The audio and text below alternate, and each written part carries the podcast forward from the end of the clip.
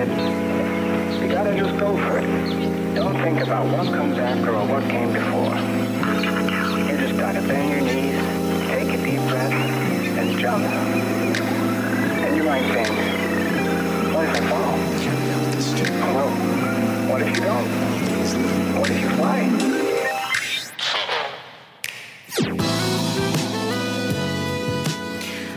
到 Super Radio，这是 Super 出品的一档播客节目。我们关注户外文化、城市生活和艺术创意，致力于解构观念的边界。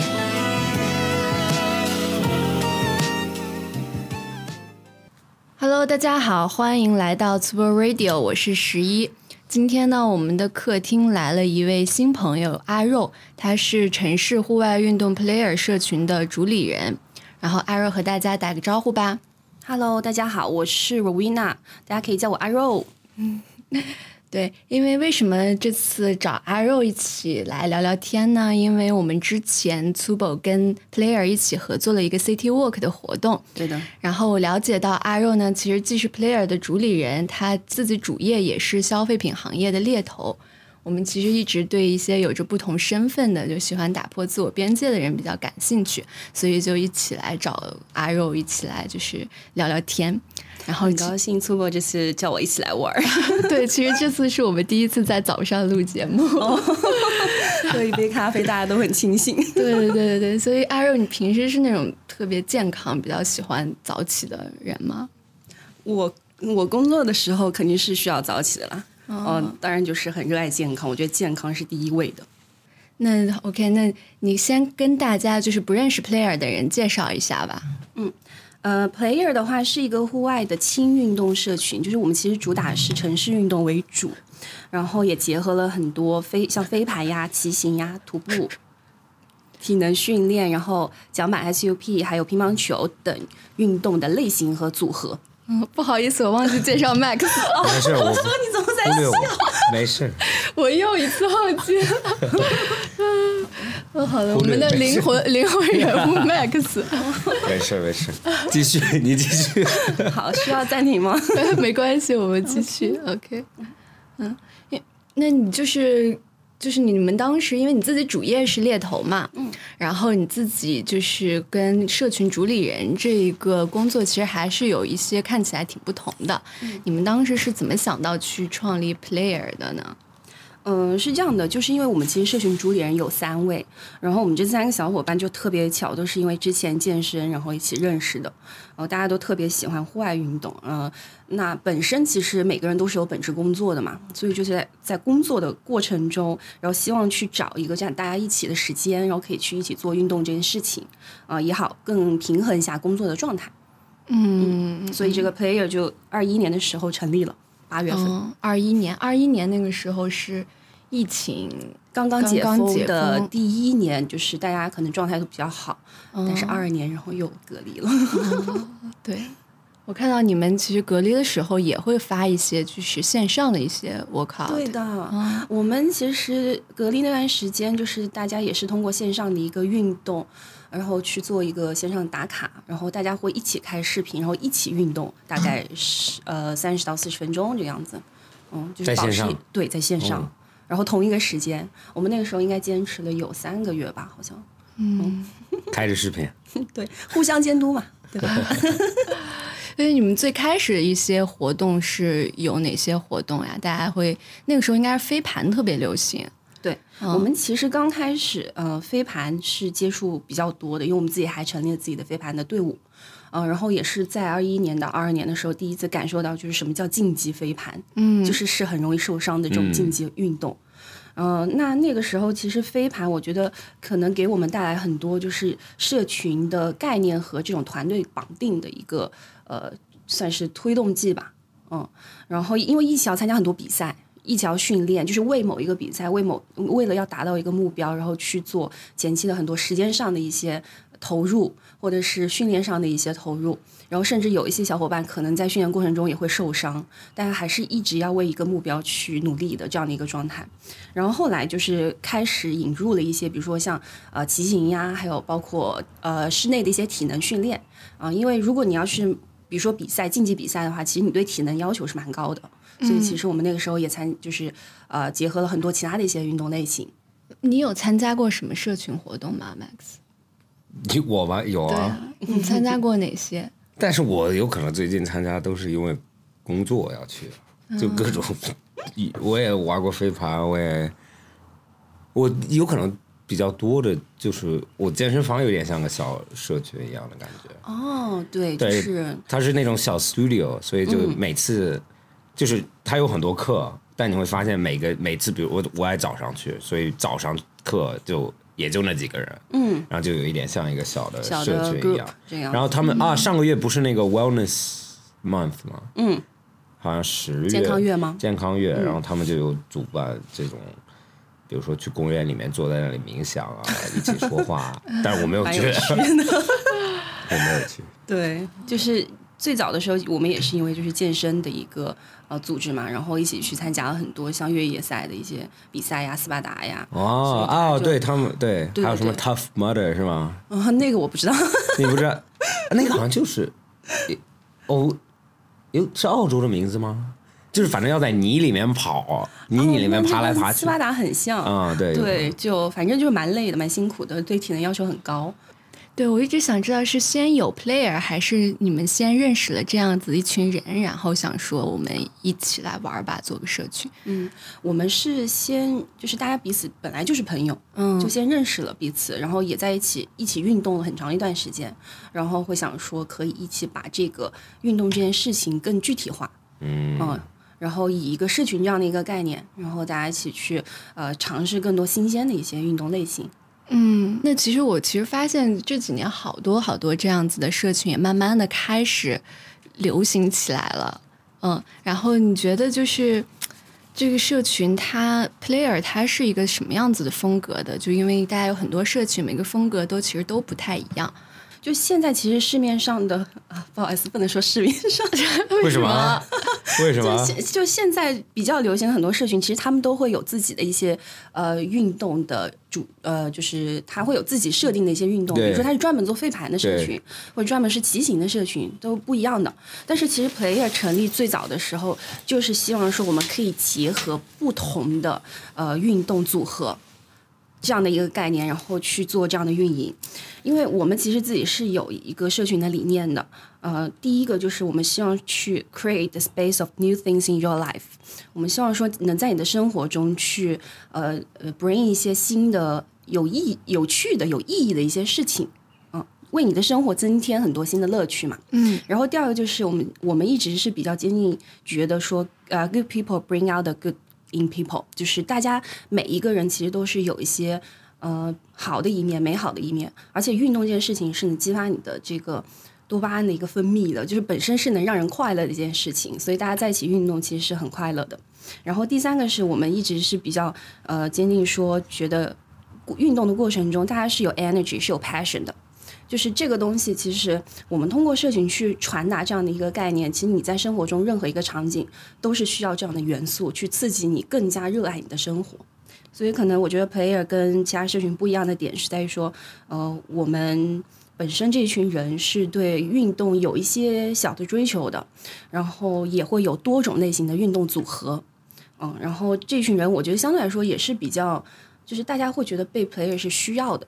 嗯嗯嗯，那 player 就是你们现在大概有，就是这这群人里面，大家一起玩的这群人里面，大概他们都是一个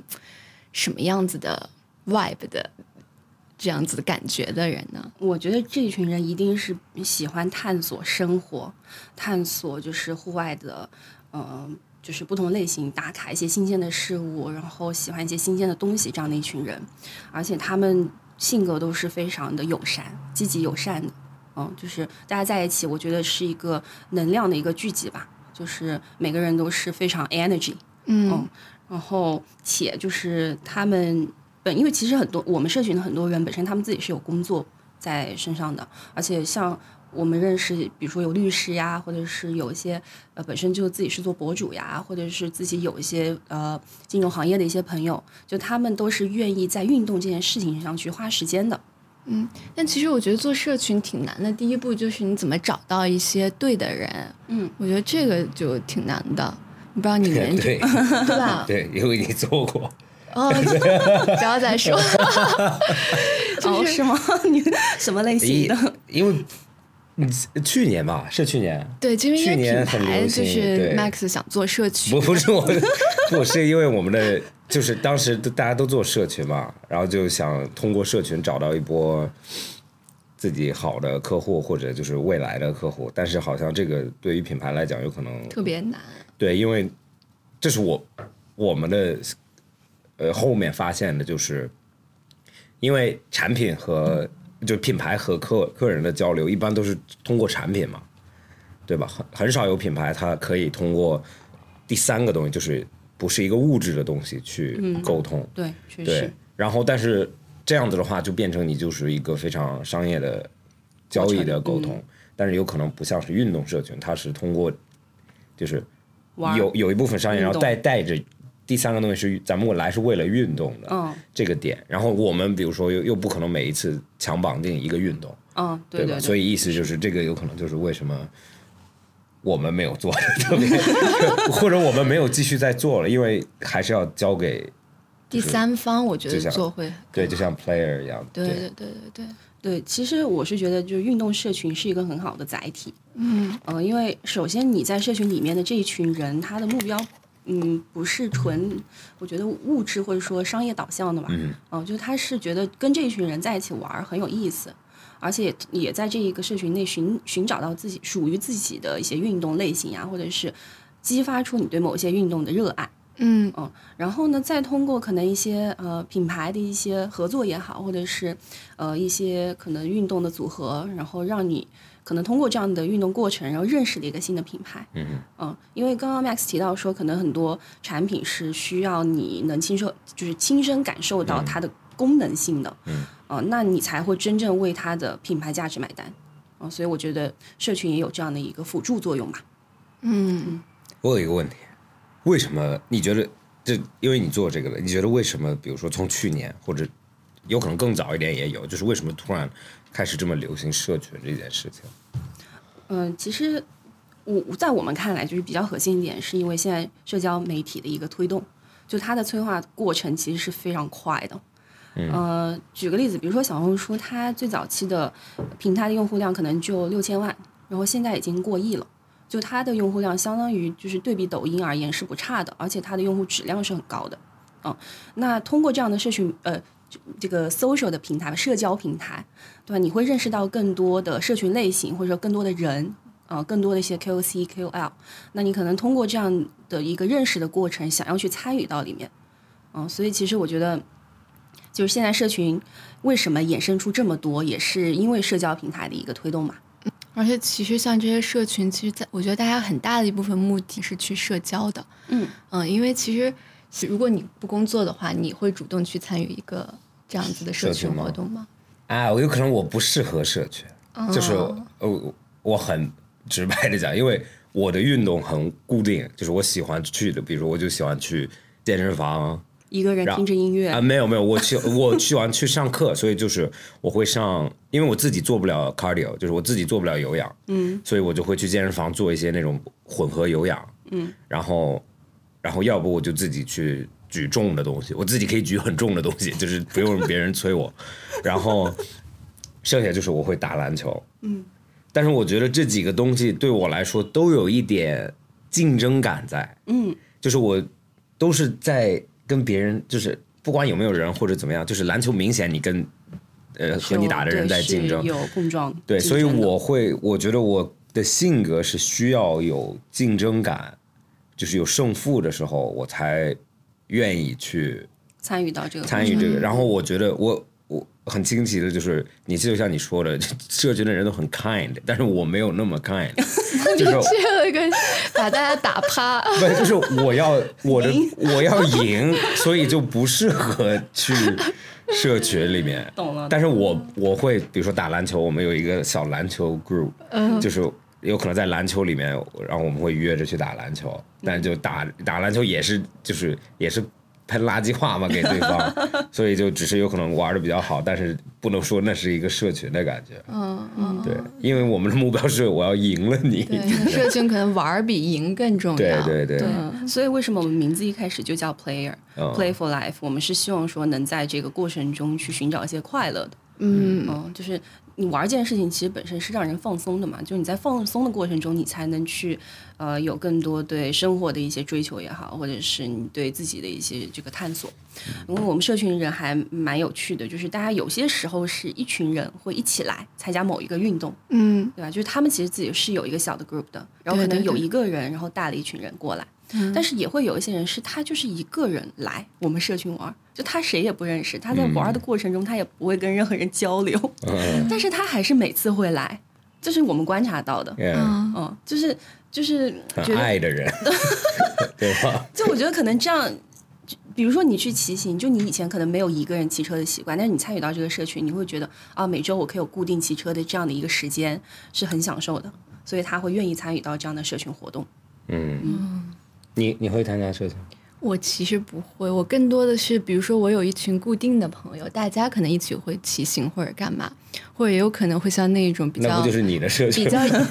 对对对对，但 Private 就不会去参加一个可能陌生人很多的社群，可能我比较矮啊会对对吧？对，我其实也不会。就是嗯你一开始问我说你有没有参加过其他社群，其实我也没有。我一般是朋友叫我，了一个，自己做了一个，对，我就想说啊，我们喜欢玩的东西，那就嗯让大家一起来玩，那不挺好的？嗯。那你有没有就是因为社群其实本质上会是在跟人打交道嘛？你们组织一些活动，遇到各种各样不一样的人，那这个人里面会不会有一些你觉得比较离谱和夸张的人？比如像 Max 这种去了一定要把所有人撞翻要赢的那种，以后别来了。对对，有没有遇到过这样子的人？或者有没有遇对，就是因为是人和人打交道，一定是有一些奇怪的冲事情突啊这种，嗯就目前我遇到的冲突还是算比较少的。嗯如果要说真的是有比较激烈性的，可能像之前在做飞盘的竞技队的时候，嗯大家要去打一些比赛，就是那样的竞争感会非常强。嗯嗯，就是你想你在比如说十个队伍里面，你要去拿到那个第一名的那个过程，然后像我们一般做比赛，一天你要打四到五场。然后那个时候，我记得上海特别热，四十度，我靠，我整个人要昏了。就是你在那个阳光直射的过程中，你还要去把那个飞盘飞出去的那一刹那，我就眼睛都不知道看哪里，但还是要坚持下去的这个过程，我觉得是挺煎熬的。嗯。嗯，然后也会遇到一些确实你在比赛过程中嘛，也会有一些可能竞技性的碰撞吧，就是。呃，一有有一些小的意外发生，像我们之前也有一些伙伴，就是因为比赛过程中可能膝盖受伤，然后半年不能运动，然后脚踝那个骨折，然后那个啊那个 Achilles 的那个腱，然后跟腱。对跟腱，然后断了。断了，嗯，就是都有这样的意外发生。像我自己之前飞盘的时候，我我其实眼睛也被那个飞盘砸到，对 搞到，吓死我！还是在训练过程中哦，哦吓死我！我以为我要失明了。哦，哦，那个我觉得那个力很大哎，那个飞盘砸过来，对的，嗯所以你说其实有一些很离谱的事情，倒也没有，嗯但是确实很有竞技的过程在。嗯啊、包括骑行也是，我们之前有一次从。呃，就是市中心，然后骑去虹桥机场，就是为了去看飞机嘛，飞机的那个起飞。哇，对对对，我知道那边是有一个地方可以看到很漂亮的，这件事情就很离谱。就来回有七十几公里啊，然后那个屁股啊，是骑那种城市车对吧？通通勤车，通勤车，嗯，对，哇，就在娱乐和痛苦中享受吧。那感觉其实你们社群大家每次出去那个氛围还是特别好的，我不知道你们这方面有没有什么秘诀？就我觉得我们还是主打一个轻松和幽默嗯为主，就大家其实我们认识的小伙伴，包括他们认识的人都还蛮呃有这个蛮蛮蛮蛮风趣的，嗯蛮有趣的。嗯，反正大家在一起玩儿就开玩笑呀，然后感受一下这个运动过程呀，然后就这样愉快的度过了。嗯，嗯，就要安插几个幽默的人。那你们会有筛选方式吗？对人？呃，我们因为其实最早社群其实都是通过呃小红书然后加入的，就那个时候，你可能在小红书上发布的一些内容嘛，就他们会看完之后比较感兴趣，就想说要不要加入。所以我们那个时候都会呃先就是建立自己的这个微信的群，然后但我们有一个筛筛选的一个维度，就是你需要有参加社群的一个活动的频率。哦，就是如果你比如说你是一直沉寂在里面，然后不参加我们的社群活动，也不积极的话，我们可能就踢你出去。对的。就比如这个频率大概是我们其实早期的时候，大概每个月都会踢一波，哦，因为那个时候其实也不想把人扩张的太多，嗯，但是现在就可能大概两三个月，然后一一般在我们社群里面的小伙伴，他都会在自己的名字前面加一个 tag 嘛，就代表说你参加过哪些类型的活动，嗯，所以我们一般都是会看就是社群的一个活跃度嘛。那你在比如说是开始做 player 之后，你觉得你遇到最难的一些事情是什么？我刚刚确实想到，就最难的事情其实是，嗯、你的一个时间的调节吧。嗯、嗯因为其实做事情这件事情本身是蛮是蛮辛苦的一件事，因为我们的活动其实是蛮频的，每周都会有一到两次的活动。哦哇，嗯对这么多，每周啊，每周对，嗯所以就是有这个积极度，所以我觉得 为什么就是大家愿意去参与吧，嗯。然后一个是做社群的频率是比较高的，然后再一个就是你每次做活动之前，你其实都需要预留很多的时间去做一些策划嘛，对，去做一些前期的准备。嗯、那这些时间对于我而言是比较有挑战的，包括因为我自己现在还有本职的工作，嗯那好的一点是因为我们社群是有其他的一些小伙伴会一起去做，呃，做一些规划，然后大家会有分工，嗯、所以大家也理解说，诶，你有工作的人，那你你可以做哪些事情？嗯、比如说像我的话，我一般会呃前期呃品牌的一些牵头也好，或者是线上的一些内容文案的一些输出，还有包括线下活动的一些呃过程执行呃过程中的一些执行，嗯、那我会参与的比较多。那我们另外的两个主理人，可能他们就是像我们之前做飞盘队的一些训练呀、训练的一些管理呀，然后内容的一些分配呀、布置呀，还有包括呃另外的一个主理人，可能他也会就是主要在做我们社群账号的一个维护。嗯、还有包括社群前后期的一些啊，那、内容的发布呀，这些就是大家都有彼此的分工。嗯，所以其实刚开始这个东西我是适应的蛮久的，我我甚至中间可能大概半年的时候就觉得啊太累了，太辛苦了，为什么每次活动我要参加？而我参加目的是什么？我会有一点点迷失那个时候，嗯，但是其实每次你参加完之后，当下那个状态你是快乐的，嗯，所以我就觉得这个东西是对于我而言是一个很好的调节吧，就也把这个社群运动这件事情当做一个生活的平衡。嗯。哎，对，其实我有一个点我很赞同，就是我最怀念的，或者我最喜欢的，就是你小时候在学校，他逼着你干很多事情，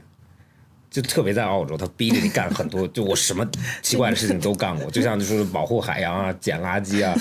乱什么都运各种运动都做过。然后我其实很怀念是被逼着做这件事情的那个过程，因为你要不问问你，哎，你想不想去？我当然不想去，嗯，但是你去了，然后你做了，然后你会发现哦，蛮好玩的，对，是不一样的。然后就给你的人生多一些可能和体验，多一些体验的机会。然后，但是你有没有觉得变成成人了以后，你没有这种，就除非公司逼着你干什么事情，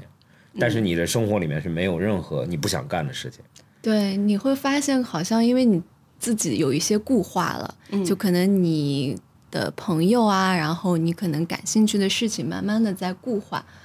但是我觉得可能社群它可以提供一些，我觉得可以帮助我们去打破自己的这样子的一种方式吧。比如说你今天组织一个。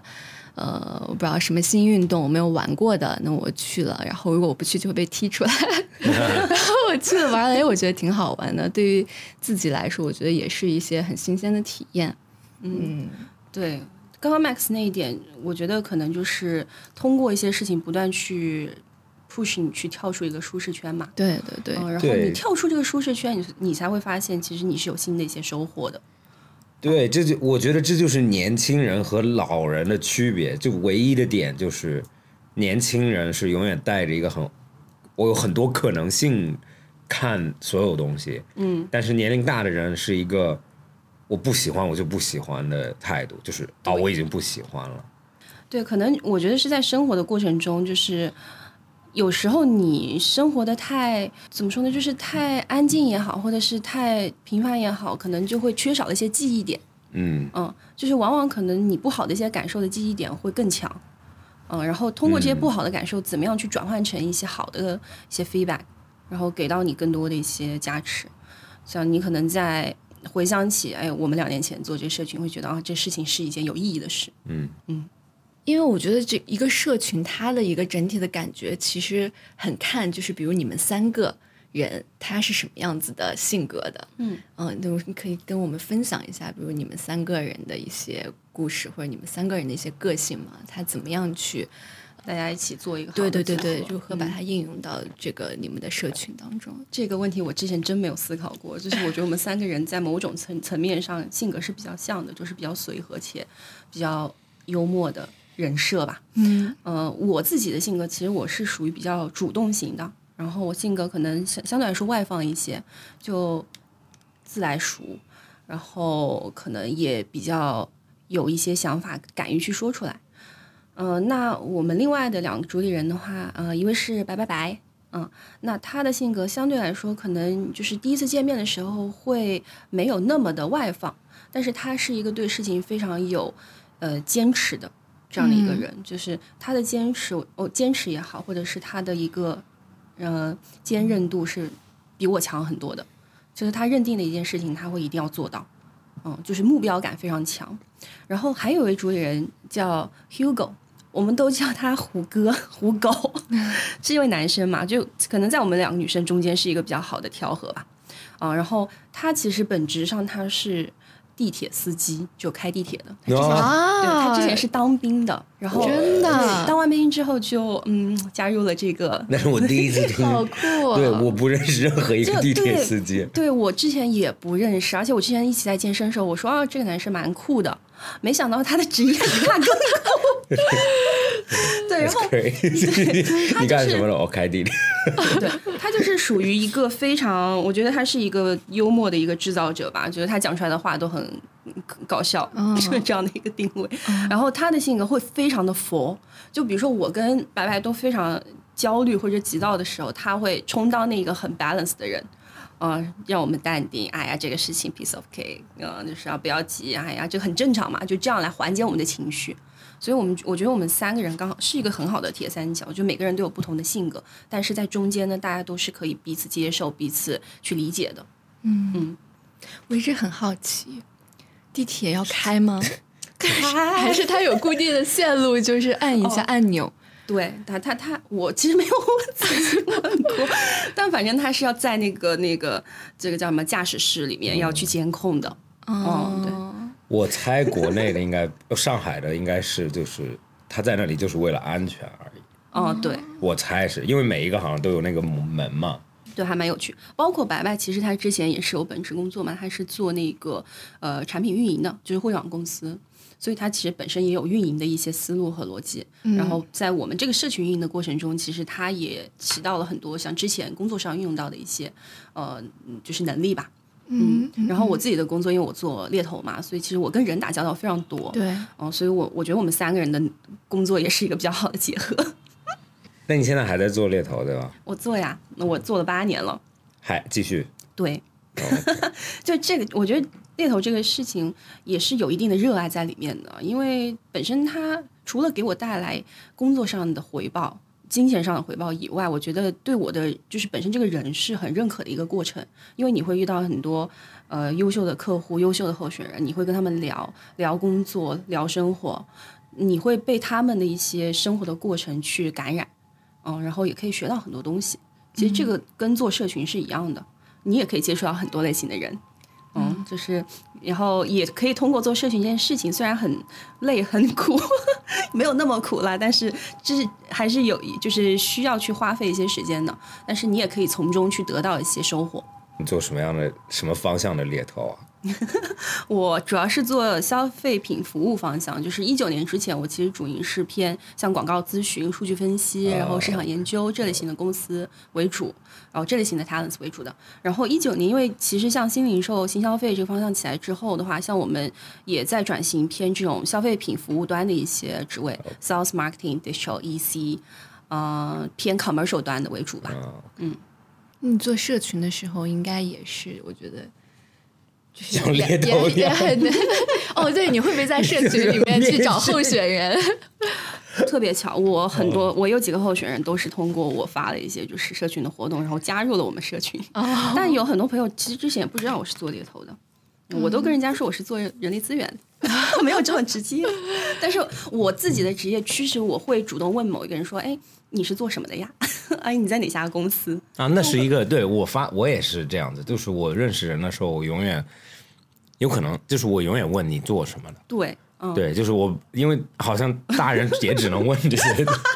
对吧？工作习惯吧你。的工作是什么？小孩子就是直接问哦你喜欢什么，对吧？但是年龄大？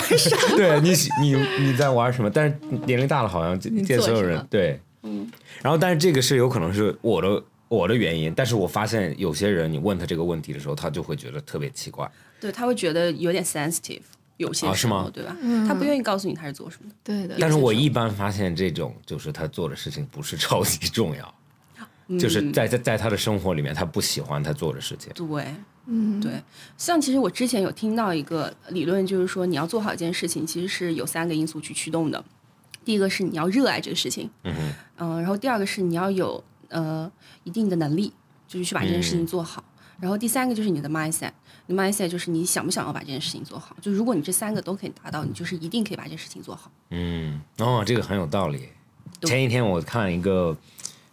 你知道那个呃，现在在外网上面那个 YouTube 上面最最大的那个 YouTuber 叫 Mr. Beast，你知道吗？不知道不，知道，就他每他每一个视频都是几亿播放量，就是亿就千万已经对他来说很，比如说五千万是一个基础，就一点一一一两个亿的播放量，然后他就在说成功的，就别人问他为什么成功了，然后他说很多人说，比如说啊成功你就只要有 discipline，discipline 中文是什么？就是非常自律，嗯，就可以了。然后他说，当然不是，他说因为如果呃每个人有自律就成功的话，那按道理来说，在健身房身材很好的人都是超级有钱的亿万富翁。嗯，但是说明显不是，有可能几乎是反着的，就是你自律身体就，但是工作有可能很不自律。对，然后他的点就是说，他就是就像你说的，他说第一点就是你必须爱这件事情，嗯，就是对的，身材好在健身房的人，就是只是他喜欢健身，然后就像工作一样，就是你必须带一点热爱在里面，你才有机会做好。对，如果你不喜欢的话，有可能几乎你再自律也也没有办法做好。嗯，对对，这个我觉得可能就是怎么样去通过做一件事情去挖掘你对这件事情的热爱，或者是在这个过程中，然后 self motivate 吧。嗯，因为你做很多事情，你不可能靠外界的人去推动你，你一定是自我驱动的。哎呀，这个说的有一点太那个，陷入了沉思，然后大家开始反思，我做的事情是我爱热爱的吗？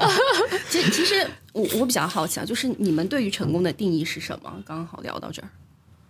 我吗？我你先说吧，我的 很我的太简单了，我的我的衡量标准太简单了，你的衡量标准是什么？就是结果啊，嗯不愧是当老板的呀。没有，因为因为不是，就是因为你成功是你预判的结果和你实际得到的结果的偏差。嗯，就是你我预判是什么没有达到，那就是失败，不管是什么。嗯那你我对你自己要求真的好高。没有啊，就是你也可以给你自己设很低的门槛、啊。没有要求，就就是我是一个，我永远要知道我明天做什么，或者过几天做什么。就是我没有，比如说我的周末也是很结构很强的，但是只是我把它的结构拉得很开。嗯，就像有可能周一到周五，我早上，比如说我。我七点半要起床，八点要到健身房，九点要到办公室，然后工作，然后中午吃饭，就我是一个小时或者半个小时排的。哦、非常 organized。也不不，我不 organized，但是我只是时间必须有结构。嗯，因为如果这样的话，你会比如说在一件事情花太多时间，你都不知道你花了太多时间，然后反而误了别的事情嘛。但是在周末的时候，我就会是 OK 起床时间，我可以就是闹钟响和需要出门有可能有两个小时，然后这样子就你就这一天本来就很 relax，但是你还是知道我下一个事情要做什么。对，就有可能我下午就去健身房可以排两个半小时，比如说我在健身房可以 social 一会儿，然后可以喝杯咖啡，然后再回家再去做下一件事情。嗯，但是我不能那种就是做什么就不知道，哦，不知道自己要干嘛。对，然后这哦对，有可能又想起来社群的事情。我觉得我不适合社，我参加不了社群的原因是因为我永远有事情，我就很难，我很难。因为之前我也有想去过社群，然后他们就经常问我，然后我就每一次都要拒绝，原因就是因为我已经安排事情了。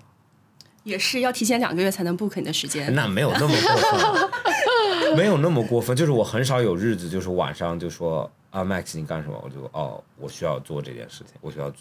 对，如果我没有事情，我会去健身；如果有事，就比如说和朋友吃饭，或者我我今天就是要在家里待，我已经安排过了。所以你是比较就是要看结果的人。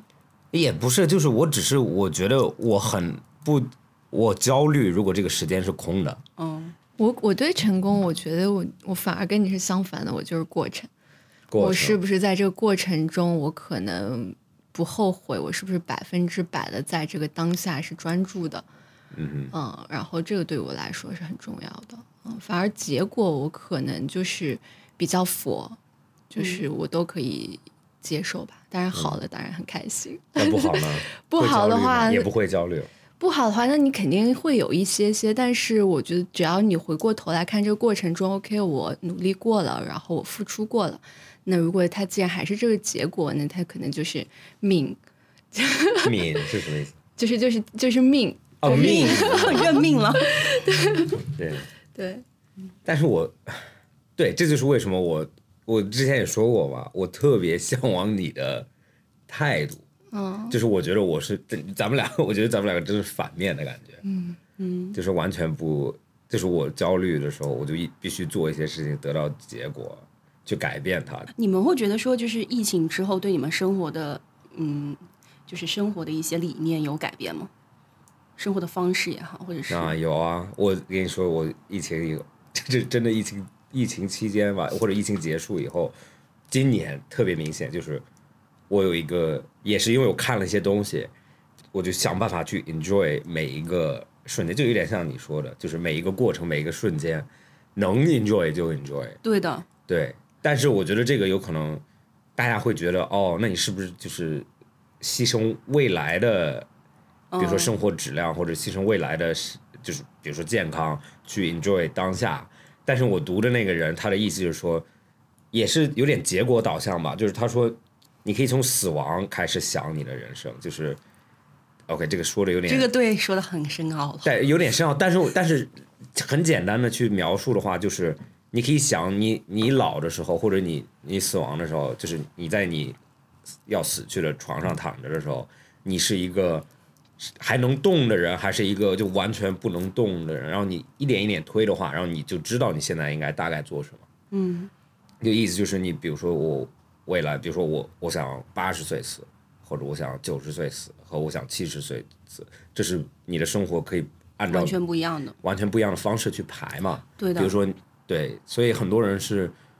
他有可能不愿意想我死的时候是什么样的，然后但是这样子的话，你有可能会更不知道现在要做什么。对，所以为什么我刚刚问你们对成功的定义，就是因为我突然想到，说我可能在疫情之前，我对成功的概念是不一样的。那个时候我们可能会想说，哦，你要在啊三十岁之前要做到什么，对吧？你要在四十岁之前你要做到什么？你会给自己一个就是 lifetime 的一个规划，长期的一个规划。但是疫情之后，你会发现，其实你应该是要 enjoy 每一天的，嗯嗯，就是你要享受你每一天，你过得开不开心？嗯，就是刚刚其实有问到我说，就是我自己最看重的是什么？我很看重健康，因为我觉得就是健康和快乐这两个事情一定是最重要的。对，嗯嗯，就是你要过得开心，你有这个资本，你有这个身体的资本，然后你才能去过得更久，对然后你才能知道你未来要做什么。对嗯，所以也是我觉得我们在做社群的过程中，呃，大家就是尽可能把每件事情做好吧，每一个活动，呃，它是在有一定的这种运动的这个性质上面，然后去增加一些快乐的。嗯对，有一个健康的身体很重要。对的对，嗯对，确实，我觉得除了身体健康，就是你的，就是精神上的健康也很重要。对的，嗯对的，对的。哎呀，突然把这个话题 聊的所以说，为什么就是参参加社群活动？嗯，对对对，而且我觉得做社群是一件很开心的事情。如果把它当成工作的话，也是就是我觉得这个世界上最幸福的工作之一。你还想做社群？我不想，不想。但是品牌做社群，我觉得是另外一件事情。个人一般对个人它跟兴趣兴趣连接的社群，是从最开始还就是本质上就是不一样的。我觉得现在如果有人真的能为他的兴趣当成一份工作的话，那真的是太难得了。对的，对的嗯，对的。就是很多时候你可能真的是以利益驱动去做某工作这件事情，你要看到结果嘛。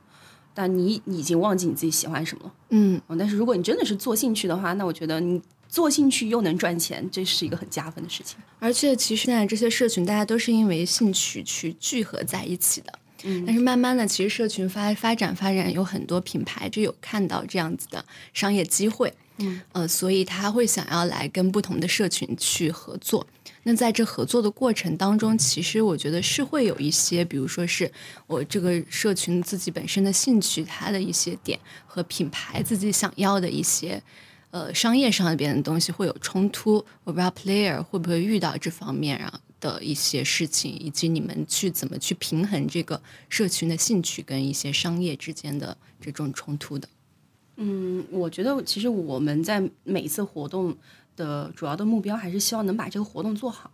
嗯，当然就是有很多活动可能跟品牌之间的一些合作，我们前期也会跟品牌沟通好，说我们希望能共同达到的目标是什么。嗯，然后这样的话就是能帮嗯品牌做了呃比较好的一个营销和推广的一个过程，然后同时我们在这个运动的过程中也会让所有的社群的小伙伴能感受这个运动的一个快乐。嗯，那如果从就是兴趣和商业这个角度而言的话，其实我是觉得，就社群这件事情本身不需要去把它看看得太商业化。嗯，因为你一旦就是看太商业化，你做很多事情你都会非常商业导向，你会让人家觉得你也是很商业导向在做这件事情的。嗯，大家的感受可能都会不一样。嗯，如果你本身把这件事情看的是 OK，我今天就是要去参加一个活动去玩儿的，嗯，这个东西就会非常非常简单。嗯然后你再把这个玩儿怎么样去做的更有意义一些，更有趣一些，让他今天玩儿出来的感觉是不一样的就好了。嗯因为其实像疫情的时候，大家都锁在家里嘛，就是你都是通过线上在感受一些东西，你其实没有实际的一些真切的实感的。但是现在大家就是鼓励还是线下为主，就我觉得包括你去购买品牌的东西，你一定要线下能感受到这个品牌的吸引力，然后你才会有比较好的忠诚度。你在线上选择太多了。你没有办过有哪些比较让你印象深刻的活动？有我们哎，我们最近的 t u b o 的 City Walk 印印象很深，是因为是我们第一次做 City Walk 的活动，我们第一次做这样的一个路线，也是今年不知道为什么突然就 City Walk 这东西火了。其实就是压马路，对，其实就压马路逛逛街、逛大街这样，那也好，就是能去一些没去过的地方嘛。你去逛了，就是逛了周边吧，我记得。对，周边，然后到武康路后面那一条沿线，然后一直到上人新所。上人新所也是好久没有去了，突然发现哦，嗯，不错，就是很生态的一个 community。然后其实蛮近的，啊，蛮近的。对，就是你会觉得它很远，但其实对还蛮近的。我们其实规划了五公里的路线，就很快两小时不到就走完了。中间我们还去吃了冰淇淋，嗯就还去打卡了一些地方，就觉得啊蛮愉快的。对，然后还有之前我们其实也做了一呃像这个骑行结合乒乓球的活动，啊，就乒乓球也是好多人，好就好多人应该都不会打吧，好多人也没有接触过。是吗？咱们在中国哎，对乒乓球的对，这是国球，就发现就很有趣。我最近在学。哦，对，我就是因为那次活动之后，发现乒乓球真的好有趣，对对对。然后我就专门找了教练来学。啊，还有专门的教练。我小时候学乒乓球了。哇，我小时候的上学的那个午托和叫什么晚托，嗯就是乒乓球课。啊，真不错不错。然后我还我又是是我是在郑州嘛，嗯，邓亚萍，那那是原来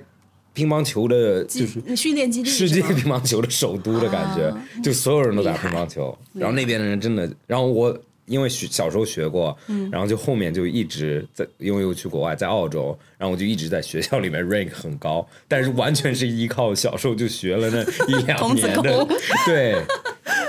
对，就因为后后面学好像和前面学不太一样，哦就乒乓球这个运动，因为小时候。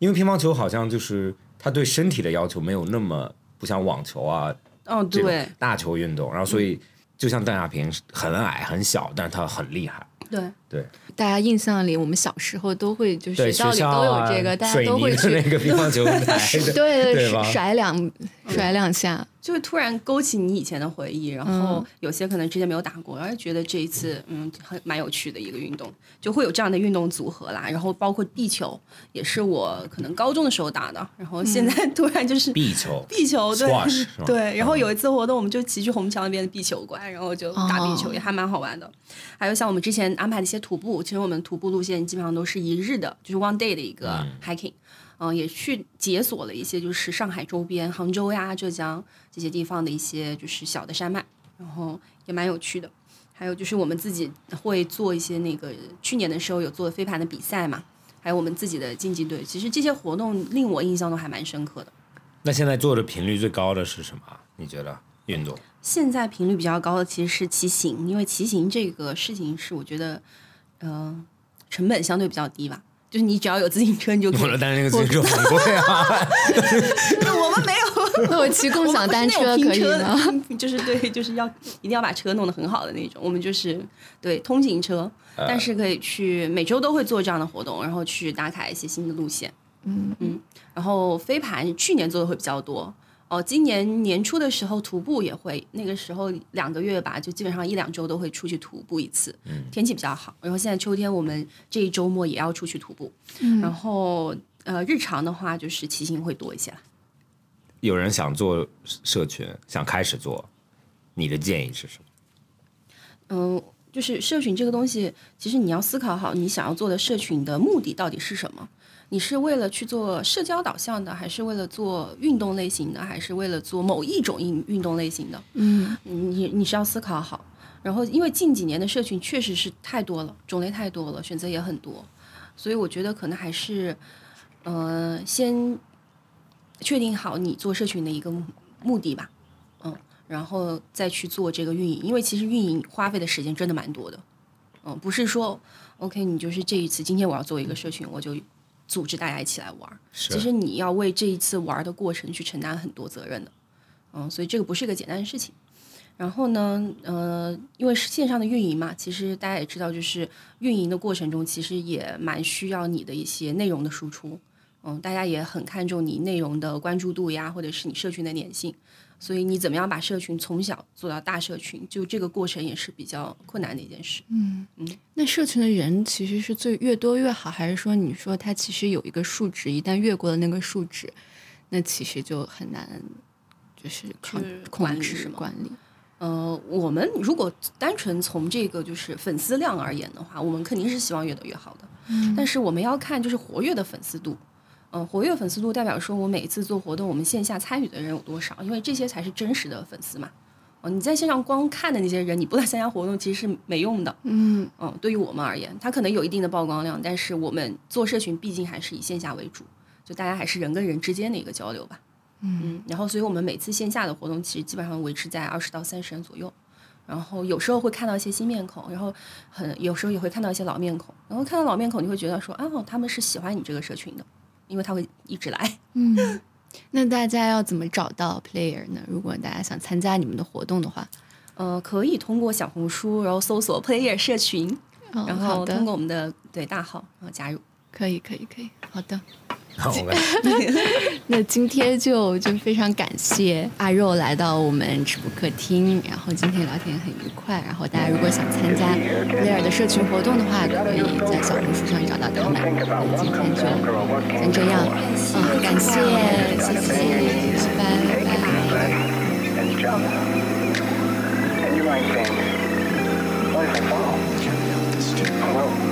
what if you don't? What if you fly?